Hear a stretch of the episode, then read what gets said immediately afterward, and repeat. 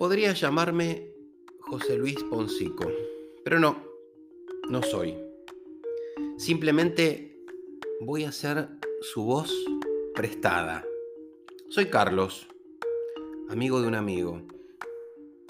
Sé que por más de 30 años ejerció con pasión el periodismo, el periodismo deportivo, otros tantos, que es escritor, que es periodista, y que escribió estos párrafos para hablar del día que secuestraron a Carlos Salvador Vilardo.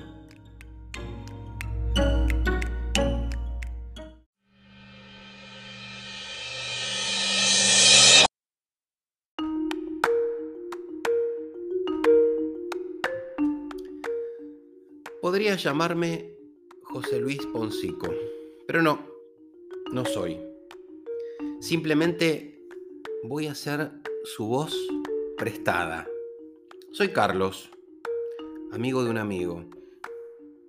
Sé que por más de 30 años ejerció con pasión el periodismo, el periodismo deportivo, otros tantos, que es escritor, que es periodista y que escribió estos párrafos para hablar del día que secuestraron a Carlos Salvador Vilardo. Intermediar con el bando del narcotráfico de Cali a cargo del otro jefe, Gilberto Rodríguez Orijuela, para evitar una pelea y arreglar el partido. Corría el año 77. Vilardo relata aquel encuentro.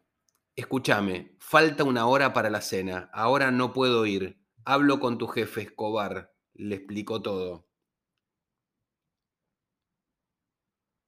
Respuesta. Don Carlos Salvador, el jefe me dio una orden que lo lleve y lo traiga. Todo lo haremos en una hora. Tengo un helicóptero en una terraza a dos cuadras, le comentó. Y siguió el sicario, con instrucciones del capo. El campo de la reunión está a 15 minutos. Bilardo atónito sufría un secuestro al tiempo que no podía explicar su estado de fascinación cinematográfica. Bueno, déjame hablar con Escobar, pidió el DT de Deportivo Cali. Don Carlos, agradecido que haya aceptado venir por media hora. Usted hoy es el hombre más famoso de Cali y de Medellín. Un señor popular y querido, al margen de su sabiduría en el fútbol, que nosotros la padecemos, Venga sin temor, en media hora está de regreso y nadie sabrá nada, les puso el temido Escobar Gaviria. El tema se lo explicó en el helicóptero el sicario, enlace del secuestro disfrazado de una demora del famoso director técnico de fútbol argentino, ganador con Estudiantes de La Plata, primero como futbolista y más tarde como entrenador.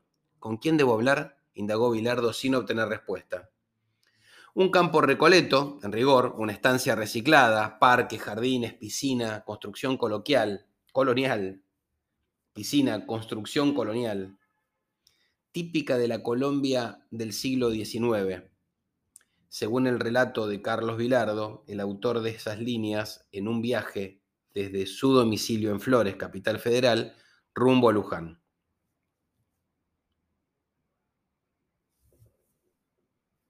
El cronista lo había ido a visitar a su domicilio para una entrevista periodística. La amistad llevaba varios años. De pronto recordó que le habían preparado un homenaje en la cancha pequeña del Club Luján. Pilardo en el 2000 había vuelto de Libia. Otro objetivo futbolístico y motivo del reportaje. ¿Andás con tiempo? De regreso quiero pasar por la Basílica de Luján. Voy a ir a rezar por Eduardo Manera, compañero de Estudiante de La Plata, que está muy mal de salud. Acompáñame, dijo el director técnico. El tema de Colombia y su intermediación llevó medio viaje en su relato. ¿Nadie se dio cuenta? preguntó el interlocutor. En ese momento llegaba un equipo de la revista El Gráfico. A mí me llevaban dos personas. Uno, el sicario, luego averiguó el nombre, Gacha, otro narcotraficante buscado por la DEA, cuando ingresó al garage a lo lejos, subía el periodista de la revista Aldo Proyeto, evocó. Luego Aldo me comentó que le pareció extraño que yo subiera un auto lujoso con dos extraños y que parecía nervioso. De todos modos, Yo obviaba detalles de semejante cumbre. ¿Y qué pasó? ¿Cómo hiciste? Siguió el cronista en su curiosidad. Escobar repitió, usted, Carlos, es el hombre del momento en Cali. Al toque, le dice al sicario, apellido o apodo gacha, llamá Gilberto Rodríguez Orijuela, hijo de mala, de mala madre, y siguió. Carlos, que ellos en el medio de las finales de fútbol entre Cali y Medellín acepten una tregua. 30 días, está muriendo mucha gente de ambos lados, pintó Escobar.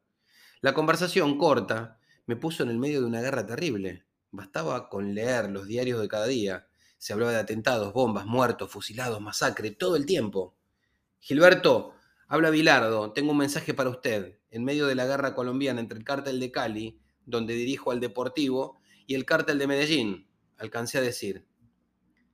Mire, don Carlos, usted es un hombre de prestigio. No sé si cerca suyo está ese hijo de puta, asesino estafador de Escobar.